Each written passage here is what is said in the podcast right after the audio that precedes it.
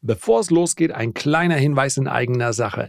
Diese Marktphase ist äußerst spannend. Meines Erachtens werden jetzt die Weichen gestellt für den Erfolg der nächsten Monate. Mein Kollege und Freund Sebastian Hell sieht das genauso und deswegen haben wir uns zusammengetan zu einem Webinar. Wann? 19.09.18 Uhr. Wir nennen dort unsere Favoriten für die nächsten Monate und zwar ganz konkret. Einige Aktien, einige ETFs und das Besondere, diese Aktien und ETFs geben wir anschließend auch in Form eines Handouts an euch weiter. Also bitte gerne live dabei sein oder sich eintragen, damit man dieses PDF erhält im Anschluss. 19.09.18 Uhr den Link zu diesem Live-Webinar.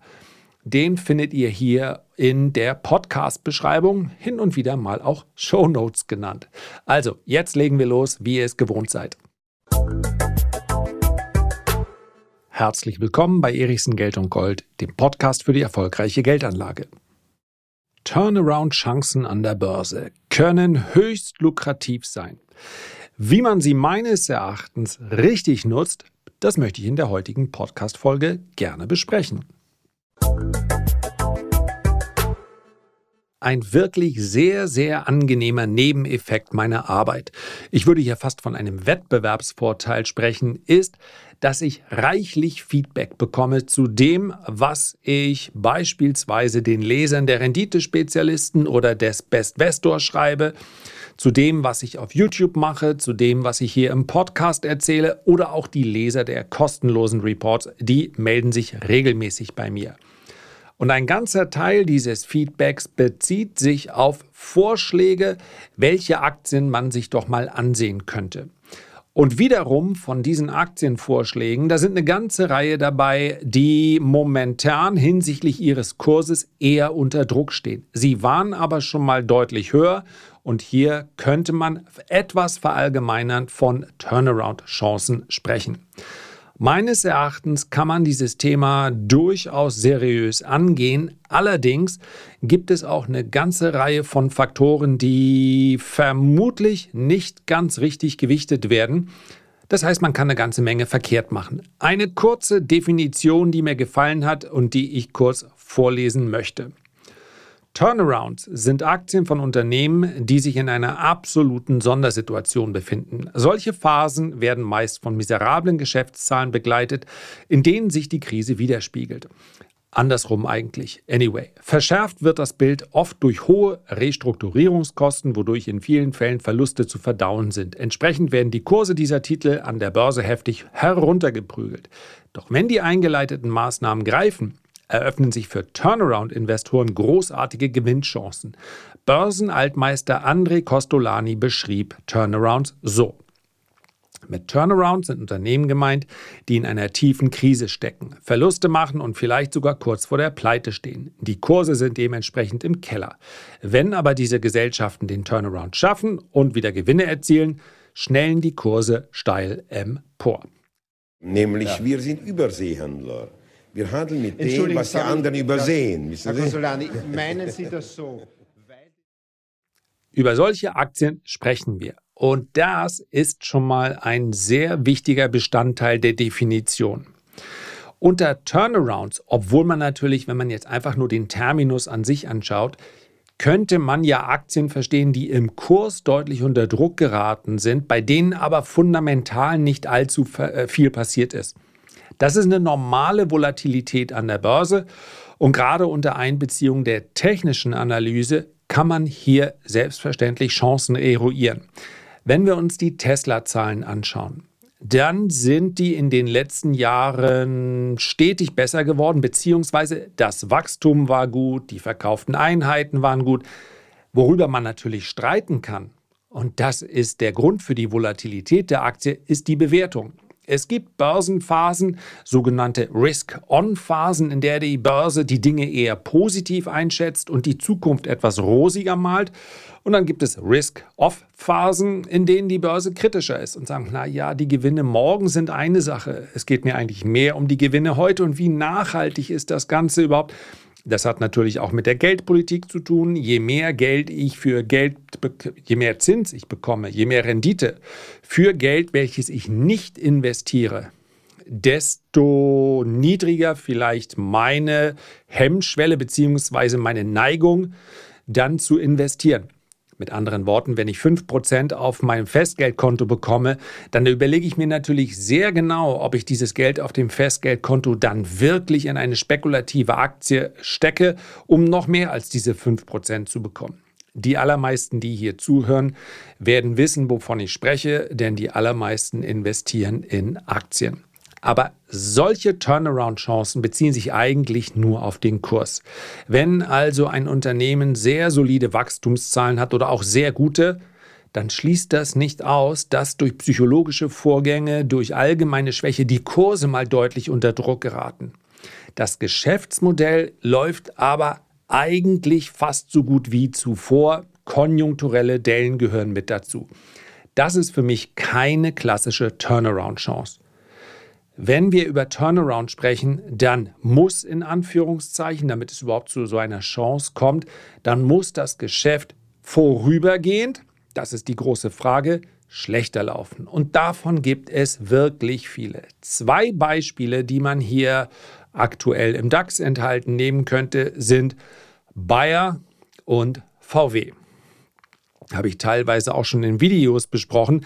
Und nun muss man sagen, die liegen nicht komplett am Boden. Mir ist die Definition, die ich am Anfang gewählt hätte, die ist zwar sehr deutlich und macht klar, worum es geht, aber das gibt es natürlich in Abstufung. Insbesondere VW hat ja einen positiven Cashflow, hat Dividende bezahlen können. Trotzdem ist unter dem Strich in den letzten 13 Jahren außer Spesen und Dividenden nichts gewesen. Das heißt, Diejenigen, die hier investiert sind, in den allermeisten Fällen sagen ja nicht, hm, es kommt mir hier auf die Dividende an, die Rendite lag immer so zwischen 3 und 5 Prozent und ich möchte dementsprechend einfach nur damit passive Einkünfte generieren, sondern die allermeisten, die in VW investiert sind, sagen, strategisch, hier muss sich doch mal was tun. Hier muss doch mal das große Comeback an der Börse kommen. Irgendwann wird die Börse dann erkennen, wie gut die Strategie von VW wirklich ist und welche Schätze vielleicht im Portfolio von VW noch lagern. Ja, selbst der IPO von Porsche hat ja der VW-Aktie dann so viel am Ende des Tages nicht gebracht. Die Börse wird es irgendwann erkennen und dann sehen wir den großen Turnaround auch im Kurs. Bei Bayer ist die Situation noch etwas extremer, weil sich tatsächlich die Geschäftszahlen auch deutlich verschlechtert haben. Und mehr als einen Artikel habe ich gelesen, in dem Bayer als Turnaround-Chance beschrieben wird. Und genau so kann es kommen. Und genau von diesen Firmen gibt es natürlich etliche. Also Unternehmen, die sich zumindest mal eine ganze Zeit lang an der Börse stetig aufwärts entwickelt haben und dann entwickeln sie sich stetig abwärts. Und ich weiß, wie lukrativ das ist und ich kann aus eigener Erfahrung sagen, die allermeisten schreiben mir aber nicht zu solchen gemäßigten Turnaround-Chancen, sondern zu deutlich heftigeren. Zum Beispiel aus dem Pharmabereich, aus dem Biotech-Bereich. Also eine Aktie, die aufgrund schlechter Nachrichten unter Druck geraten ist, wo man sagt, aber wenn das so und so kommt, dann geht der Kurs komplett durch die Decke. Und ich habe gerade einen ganz interessanten Artikel gelesen, da ist Apple als Turnaround-Wert beschrieben worden. Und per Definition kann man Apple nehmen. Das heißt also, vielleicht hat der ein oder andere die Biografie gelesen. Es gibt ja auch eine, gibt eine Autobiografie von Steve Jobs? Ja, gibt es, glaube ich, auch. Gibt es auf jeden Fall. Dann gibt es einen Film, sogar zwei über Steve Jobs. Insofern, die meisten wissen Bescheid. Apple ging es mal ganz gut, dann sehr schlecht. Uh, Apple had failed uh, with Lisa, had failed with the Apple III. Uh, the Apple II was near end of life. Uh, the company needed cash flow in order to finance the development of the Macintosh. Steve Jobs wurde auch gefeuert. Dann kam Steve Jobs zurück und dann, ja, der Rest sind, ich habe mir gerade mal den Apple-Kurschart, ja, welchen Chart auch sonst, aufgerufen. Das ist natürlich impulsant. Im Jahr 1997, so lange ist es jetzt auch noch nicht her, also, wie alt war ich da? 25, also ist doch schon ziemlich lange her. 25 Jahre, 26 Jahre lag der Kurs einer Apple-Aktie im Tief, da muss man schon den logarithmischen Chart bemühen, bei 11 Dollar Cent. Naja, und jetzt liegt er bei 174 Dollar. Das ist also aufgegangen. Es gab allerdings eine ganze Dekade, sogar mehr, in der hat genau das gestimmt, was man zum Beispiel auch über Volkswagen sagen kann. Kein Vergleich hinsichtlich der Technologie, weil bei Apple natürlich klar war, zum einen Software, Hardware, Servicegeschäft, das lässt sich skalieren. Das ist natürlich im Automobilbereich nur bedingt möglich, weil der Markt letztlich kleiner ist bei einem eh schon zweitgrößten Automobilhersteller der Welt. Insofern kann man Apple nicht mit VW vergleichen, aber der Kurs, der sieht ähnlich aus. Und der sagt, irgendwann muss es doch mal steigen. Und wir, überragendes Design, überragender Steve Jobs und all das hat dann dazu geführt, dass es eine Riesenerfolgsgeschichte wurde. Dennoch behaupte ich, dass man an dieser Turnaround-Chance mit einer sehr hohen Wahrscheinlichkeit keinen Anteil hatte. Ich kenne niemanden, der Apple zu unter, einer, äh, unter einem Dollar gekauft hat. Wirklich niemanden. Es muss die ja geben. Irgendeiner hat garantiert gehalten. Es wird ganz viele gegeben haben, die die Aktie unter einem Dollar gekauft haben und dann bei zwei Dollar oder drei Dollar verkauft haben, weil sie gesagt haben, ja, hier habe ich aber ein schönes Geschäft gemacht. 500, 600 Prozent ist gut.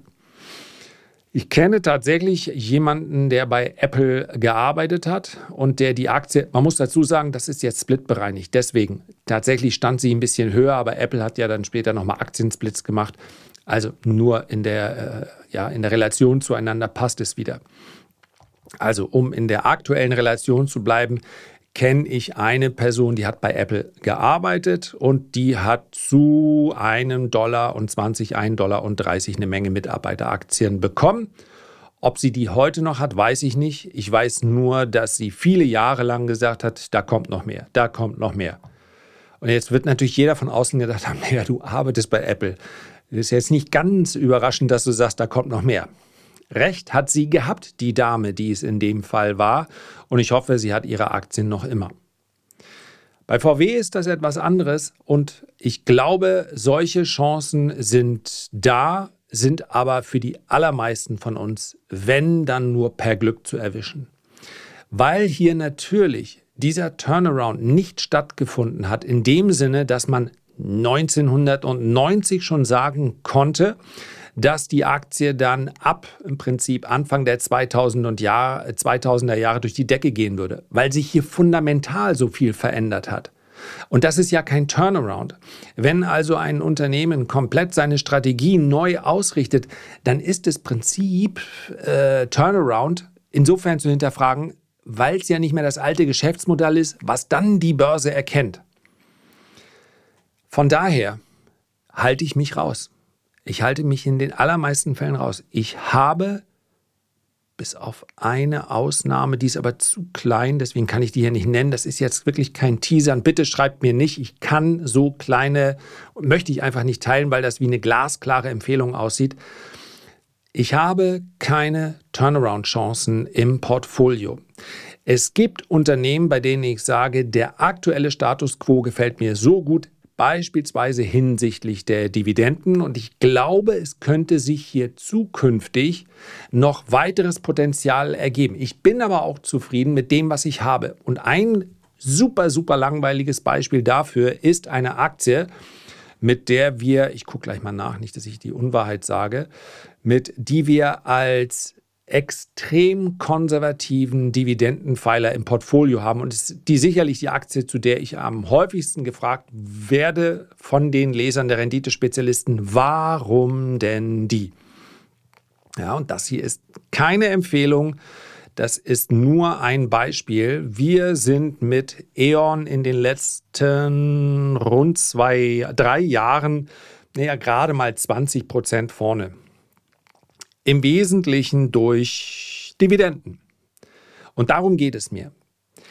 So eine Art von Turnaround-Chance, das ist ja nicht, was die meisten daran verstehen. E.ON stand schon mal viel, viel höher im Kurs. Das war aber nicht der Grund dafür, dass ich gesagt habe, ich möchte E.ON als Dividendenpfeiler im Portfolio. Ich glaube, aufgrund der Tatsache, dass das Netz so groß ist und aufgrund der Tatsache, dass die Umstellung auf erneuerbare Energien, ein bisschen holprig ausgedrückt, ihr wisst, was ich meine, dass diese Netze noch sehr wertvoll werden können. Sie sind es schon heute, ist größter Netzanbieter in Europa. Aber der Gedanke hier war nicht eine schnelle Kurssteigerung, sondern der Gedanke war, wie wahrscheinlich wird E.ON in den nächsten zehn Jahren seine aktuelle Dividende weiterzahlen können. That's all. Dass in Klammern dahinter bei der Analyse natürlich auch steht, in aller Transparenz, es kann eine Zeit geben, in der sich bei E.ON durch zusätzliche Möglichkeiten innerhalb des Geschäfts, welches sie anbieten, dann auch Kursfantasie ergibt. Das nenne ich nicht Turnaround. Das kann obendrauf on top kommen, aber im Wesentlichen geht es bei dem Wert darum, was muss in der Zeitung stehen, damit E.ON morgen die Dividende nicht mehr bezahlen kann. Konjunkturelles spielt keine Rolle. Politisches beinahe keine Rolle. Ich weiß, der Energiebereich hat immer auch eine politische Komponente, aber zumindest was Außenpolitik angeht, spielt keine Rolle. Und darum geht's. Und das ist ganz wichtig, dass man sich vorher die Gedanken darüber macht und nicht alles miteinander vermischt und sagt, ich will eine ganz hohe Dividende, aber auch Wachstumsaussichten und so weiter. Du brauchst ein paar sehr defensive Pfeiler in deinem Portfolio, bei denen du keine Angst hast, egal was auf Seite 1 steht, dass die Dividende nicht mehr gezahlt wird, beziehungsweise die Börse das einpreist. So.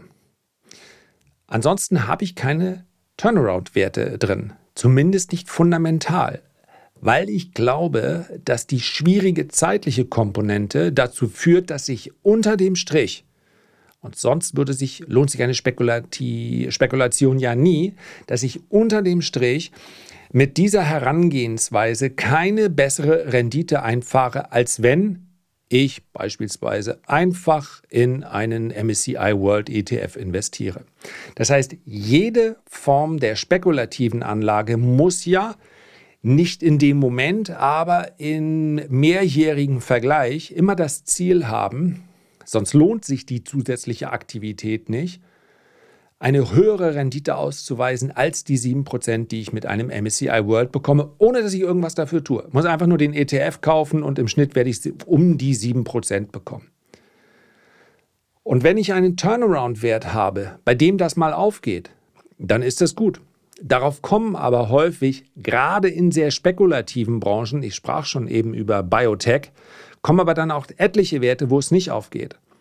Um mal sehr vereinfacht formuliert, seit wann muss ich in Bayer, lass mich mal ganz kurz, tun wir einfach mal so, wir wären bei Bayer in einer Turnaround-Chance drin und ich verspreche euch, auch einige, die jetzt gerade hier zuhören, sind bei Bayer in dieser Turnaround-Chance drin. Jetzt natürlich die Frage, wann wer heute kauft, der hat ja einen längeren Zeitraum noch vor sich, in dem er dann sagen kann, naja, jetzt irgendwann werden sie aber ja wohl mal steigen, was sein kann. Wer aber 2015, also vor acht Jahren gekauft hat, der hat rund 50 Prozent Kursverluste vor, ja, vor Dividende. Ich muss sagen, gab auch bei Bayern eine Dividende, die einem das ein bisschen versüßt hat. Wer gesagt hat, ich glaube, ich habe zwei recht große Analysen gelesen im Jahr 2019. Da handelt die Aktie um 53 Euro herum. Jetzt ist sie bei 48 Euro. Also schon mal vier Jahre gewartet und unter dem Strich nichts verdient, außer den äh, Dividenden. Und vielleicht steigt Bayer ab jetzt. Aber nach meiner Erfahrung sind Aktien, die einmal in diesem Status gefangen sind, eines Turnaround-Wertes. Irgendwann müssen die, muss sich doch äh, strategisch was ergeben oder in den Unternehmensergebnissen, so dass die Börse das Ganze anders einschätzt. Das dauert oft sehr, sehr viel länger, als derjenige, der gekauft hat, es erwartet hat. Und um das Beispiel gedanklich zu komplettieren, wenn Bayer sich jetzt neun Jahre lang seitwärts bewegt und im zehnten Jahr verdoppelt, dann habe ich, bezogen auf den Zeitraum, eine Durchschnittsrendite von 7%. Das heißt, gerade bei Turnaround-Chancen ist es ganz, ganz wichtig, die Opportunitätskosten, die sogenannten, mit einzubeziehen. In dem Moment, wo ich im Turnaround bin, kann ich mein Kapital natürlich nicht mehr irgendwo anders investieren. Und das wird häufig von Anlegern übersehen, dass sie sagen, ja, irgendwann wird das Ding durch die Decke gehen, ihr werdet schon sehen. Ja, Wenn du aber fair bist, dann musst du halt bei der Gesamtrendite mit einfließen lassen, was hättest du in der Zwischenzeit bekommen. Da kann man jetzt sehr konservativ momentan die drei bis fünf Prozent festen Zinsen ansetzen. Oder man sagt, naja, wenn ich komplett diese Strategie bei mir aus meinem eigenen Anlageportfolio gestrichen hätte, dann hätte ich das einfach angelegtes Kapital und hätte sieben Prozent im Schnitt bekommen.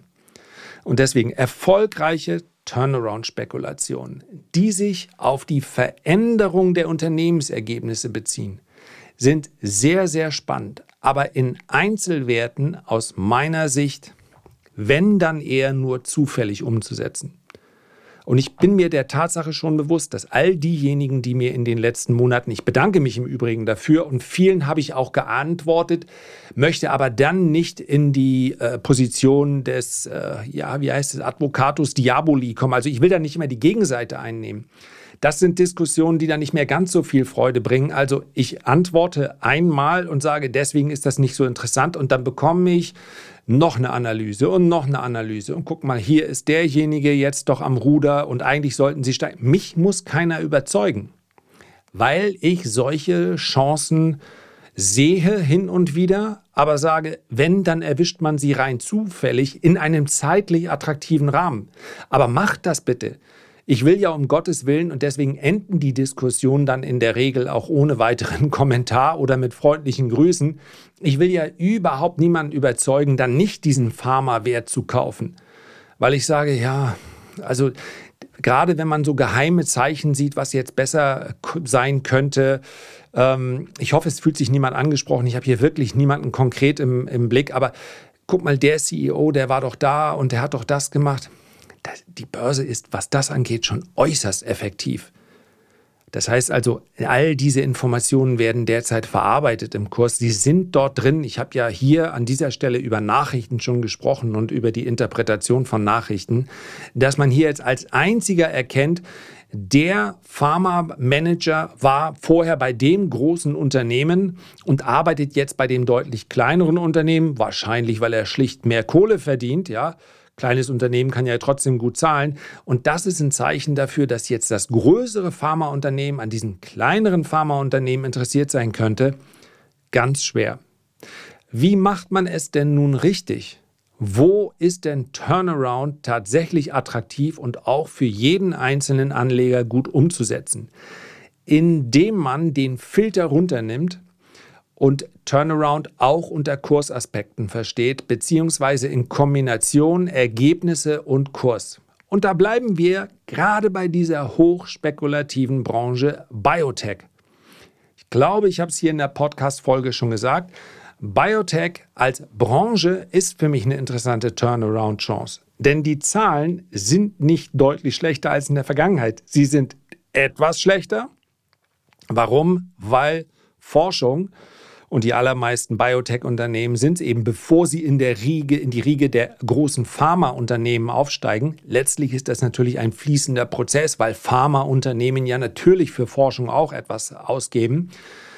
Aber Biotech braucht Geld, Forschung braucht Geld. Und Geld ist, das merken wir alle, derzeit teurer.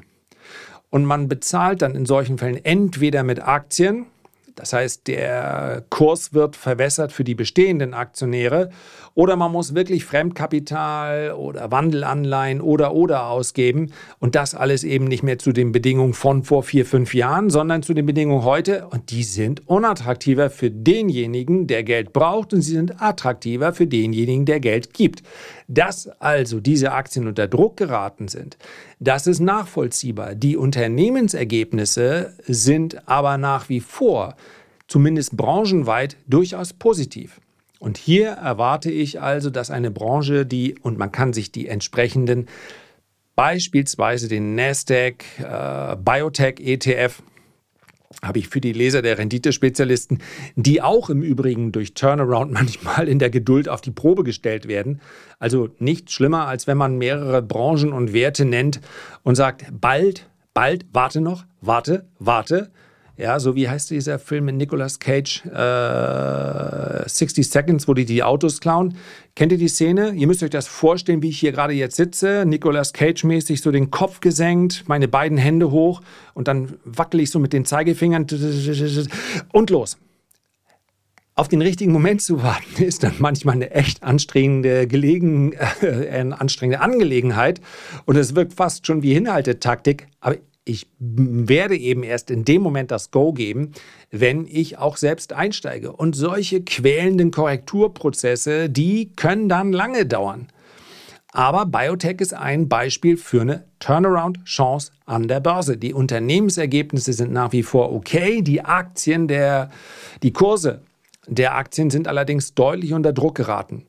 Und damit sind wir wieder am Anfang. Das entspricht nicht mehr der Definition von Costolani, also Unternehmen, dessen Bilanzen katastrophal aussehen, die aber dann durch eine Strategieänderung den Turnaround schaffen. Das ist echter Turnaround. Und da fällt mein Fazit aus, lass es. Die Insider werden es früher wissen, Brancheninsider werden es danach wissen. Und dann kommen noch einige, die an den Prozessen näher, sehr nah dran sind. Also bei einem echten Turnaround das Tief zu erwischen, meines Erachtens eine sehr interessante Disziplin, aber für die allermeisten Anleger, wenn dann nur per Zufall Rendite bringt der Semi-Turnaround, nämlich die Branchen zu kaufen, bei denen eigentlich alles okay ist, aber es gibt halt psychologisch derzeit viele Faktoren, die die Kurse belasten.